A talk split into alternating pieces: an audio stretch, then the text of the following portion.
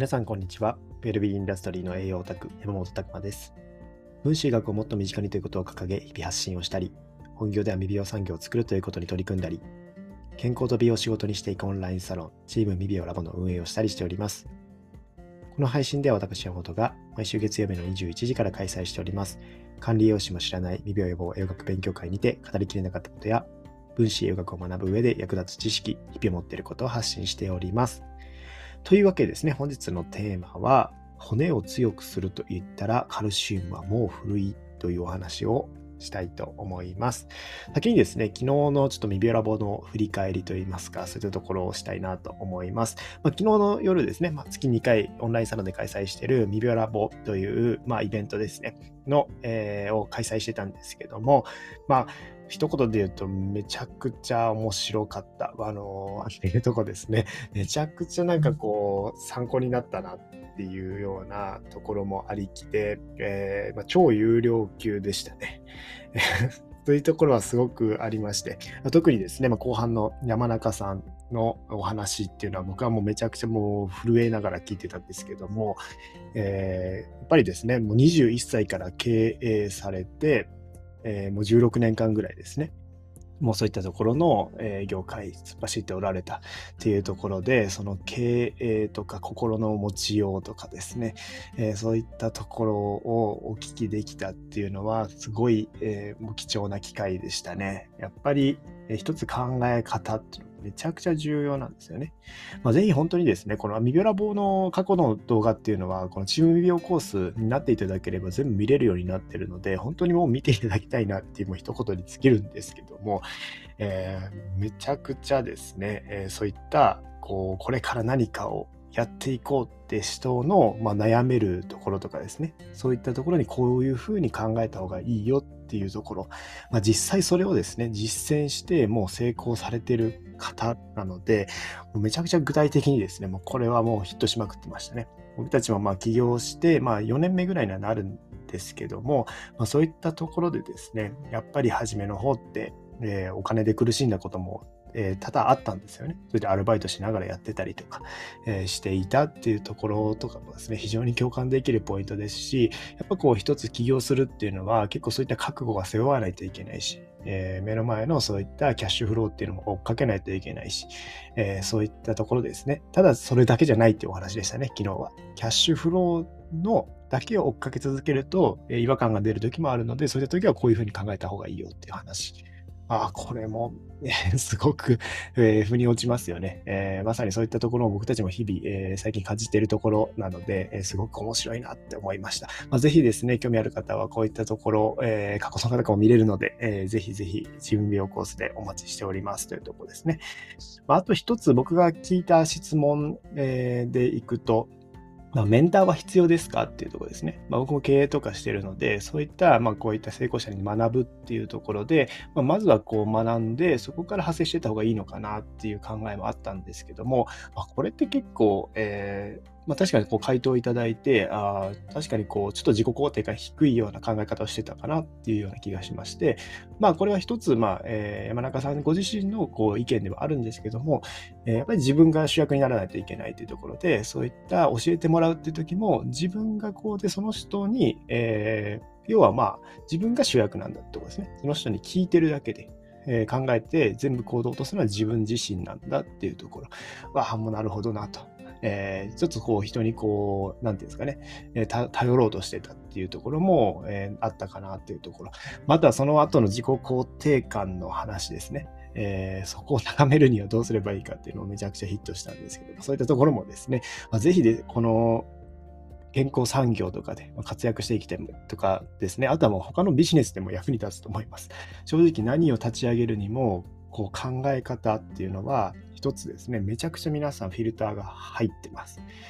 えー、知らないうちに固定概念っていうものがもうめちゃくちゃ体の中に染みついてる。それを取っ払ったら一気に考え方が変わって動きやすくなってストレスフリーになって当然それは健康にも良くなるというところが、うん、なるほど、えー、やっぱりあるなというところさらにこれをカウンセリングにも使えるなというのは僕自身も思ってましてあとはあの話し方ですね。めちゃくちゃうまかったなっていうところで、ここも、えー、ちょっと参考しないといけないなと思ってます。だらだら話すっていうと、じゃなくて、ポイント捕まえてですね、話すっていう練習もっと僕もしないといけないなと思いました。まあ、ちょっと長くなってしまいましたけども、ニューラボ、えーめちゃくちゃ面白いですので、まあ、来年からもどんどんやっていきます。でチームビオコースもですね、めちゃくちゃ盛り上がってきているので、ぜひですね、そういったところも上キャッチいただければ嬉しいなと思います。詳細の詳細の方はリーグの方から確認いただければと思います。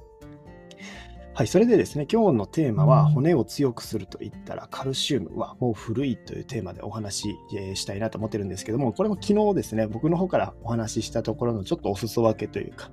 えー、昨日はですね、えー、パラダイムシフトが起こっている、まあ、栄養学の部分のお話をしたんですよね。最新の見解を学ぶっていうところで、まあ、その中でよくある定説っていうところで一つお出ししたんですよ。まあ、骨を強くするのはカルシウムっていうのがまだまだ世の中にはびこってるよっていうとこですね。まあ、僕自身も、えー、栄養とか学ぶ前は骨ってカルシウムでしょ。カルシウム取っておけば強くなるんでしょ、えー、牛乳飲んでおけばいいんでしょっていうような考え方で、まあ、正直、まあえー、幼い頃なんてね毎日牛乳がこう給食とかに出てきてて、まあ、これは骨を強くするために飲んでるんだみたいなところを思ってたわけですけども、まあ、蓋開けてみるとですね、全然まあそういうことではなかったというところですね。まあ、衝撃を受けた一つでもあるんですけども、まあ、この骨を強くするのはカルシウム。これ、お医者さんの世界でもまだまだそう思われてるみたいです。えー、カルシウム。なので、カルシウム剤出しときますね。骨粗しょう症の人にカルシウム剤を出して、えー、これで骨を強くしてねっていうところがあるんですけども、それってめちゃくちゃ危険なんですよね。最新の見解からいくと危険っていうのがあったりします。まあ、そもそも骨を作るにはどうしたらいいかっていうのを考えないといけないんです。まあ、骨といったらカルシウム、これは間違いないですね。骨はカルシウムっていうのがほぼ、えー、成分的には中心にできているもの。じゃあそのカルシウムを骨にしていくにはどうすればいいかっていうところを本気で考えないといけないんですね。まずもう何が言っても必要なのはタンパク質ですね。タンパク質。えー、骨の基盤を作らないといけない。あともう一つ基盤を作るっていう意味ではビタミン C。あとは鉄とかも重要になってくるんですけども、えー、こういった、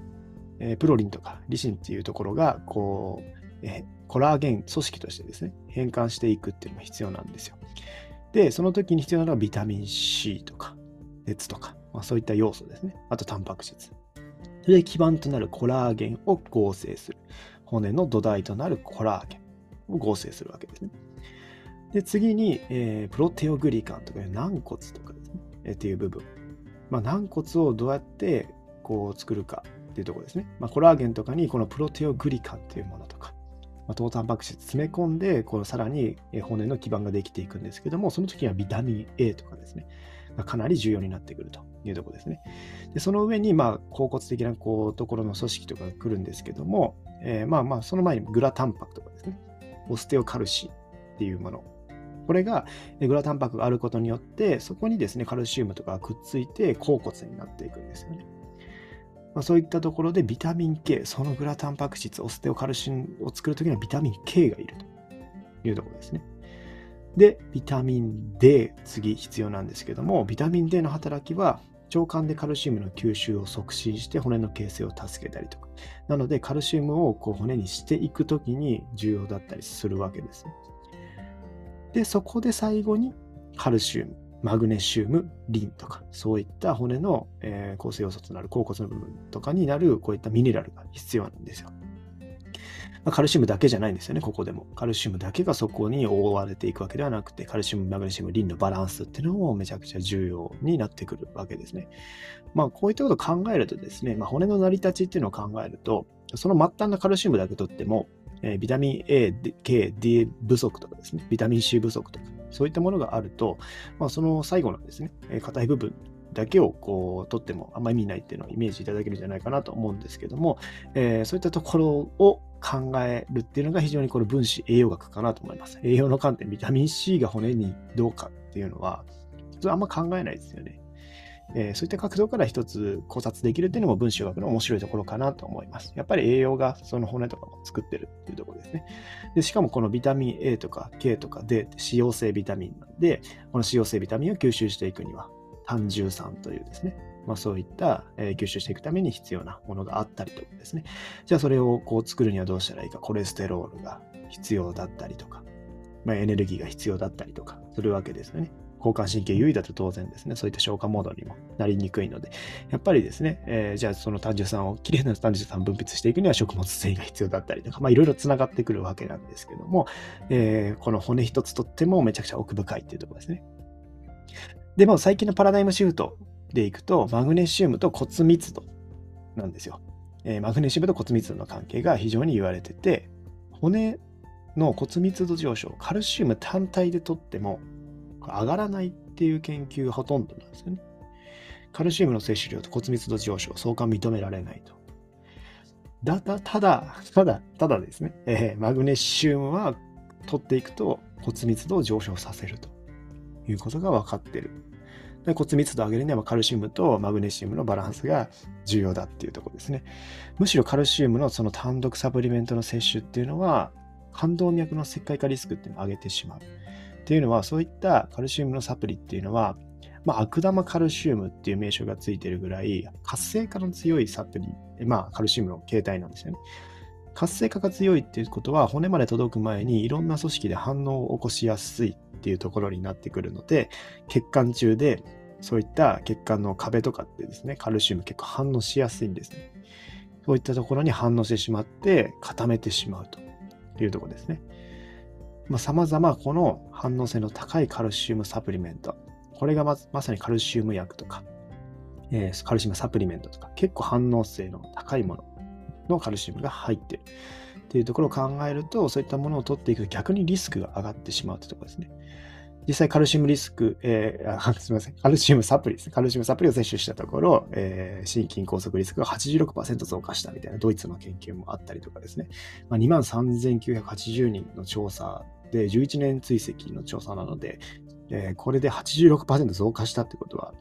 カルシウムサプリって、えー、どうなのっていうのは一つやっぱり疑問ですよね。で、単独のカルシウムサプリメント摂取が冠動脈の石灰がリスクを高めてしまう可能性がある。これもアメリカとかでも言われてますよね。で、あと食事性。なので、カルシウムは食事から取りましょうって言いますけど、食事性カルシウムをしっかりと 820mg 摂取していたところ、心筋梗塞リスクが30%低くなったと。やっぱり食事性のカルシウム、緩やかに、反応していって、骨まで届いていくようなですね、カルシウムっていうのがやっぱり必要だなというところです。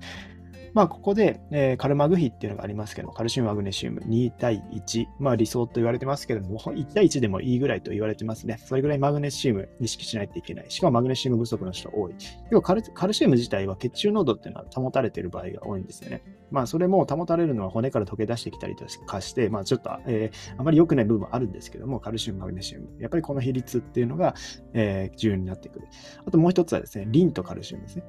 リンというものは、えー、まあ、添加物とかにたくさん入ってますけども、そういったものが高いとですね、カルシウムが入っていきにくくなるというところですね。例えば肝臓とか腎臓とかそういった臓器を壊している方っていうのはリンが余りやすいんですよね。体の中にこう飽和しやすい。そうなってくるとカルシウムとかが入りにくくなるっていうところですね。非常にそういった面も含めて、このバランスっていうのは体内でどうなっているかは正直見えるかはしづらいです。これっていうのは難しいです。なので、えー、まあ、そのあたりですね、えー、臓器のがもう健康かっていうのも一つポイントにはなってくるかと思いますけども、まずはカルシウム、マグネシウムのバランス。で、添加物とか極力避けるっていう心がけが必要なのかなというところですね。で、新しい見解としては骨密度に関わるのはマグネシウムなんですよっていう話ですね。これが、えー、まあ、最近に言われてきている新しい、まあ、見解、まあ、最近というよりか、まあ、これが定着しつつはあるんですけども、マグネシウムって重要だよねっていうところですね。また、カルシウムっていうのは、この単体だけで取っても危ない要素っていうのもありますし、そういったところですね。まあ、ものによりますけども、まあ、それとかカルシウムっていうのは、他の栄養素との関わりがめちゃくちゃ重要です。ミネラルバランスもそうですし、骨にしていくのであれば、ビタミン C とか、タンパク質とか、あとはビタミン A、A、D とかですね。そういったところも重要です。まあ、結構こう、ビタミン D 不足の方も多いので、まあ、太陽の光に当たらないとかですね。家にいる方とかも多いので、まあ、そういったところも骨って重要かなと思います。あとはですね、骨でいくとエストロゲンとか女性ホルモンっていうのは骨をこうしっかり作る方向にこう働いてくれるんですけども、当然ですね、年齢重ねていくと、そのエストロゲンが低下するんですよね。そうすると一気に女性は骨折しやすくなってしまう。なんで高齢になったら骨折しやすくなるかっていうと、そういうホルモン、骨を作るためのホルモンが低下してしまうからですね。まあ、それが一つとしてあると。さらにその時に材料不足だったらもっとやばいですね。まあ、こういった角度でですね、いろいろ考えていかないといけないというところになります。えー、なのでですね、まあ、この骨を強くするのはカルシウムだっていうのは、えー、まあ一つこう、皆さんの知識の中でもアップデートする必要があるよっていうお話を、まあ、昨日しました。まあ、この話をですね、いろいろしてるのがあります。かなりマニアックだと思います。えー、ビビラボっていうのはそういったところなので、えー、かなりマニアックにお話ししてます。ぜひ興味ある方はですね、こういったところ、も、えー、ぜひ来年からもご参加いただけると嬉しいなと思っております。過去の動画とかは、チーム未病のこういったメンバーになっていただければ全部見れるようになっているので、今からでも全部こう見れます。正直それだけでですね、ミブラボ見るだけで、あの、会費の元は取れるんじゃないかなっていうのは正直思いますので、もうそれ以上の価値は絶対あるなっていうのも正直自信ありますので、えー、ぜひですね、そういったところも楽しんでいただければと思っております。はい。少し長くなってしまいましたが、えー、本日はですね、骨を強くすると言ったらカルシウムはもう古いというテーマでお送りしました。皆さんの日々のインプット、アウトプットを応援しております。ウェルビーインダストリーの栄養オタク山本拓馬でした。じゃあまたね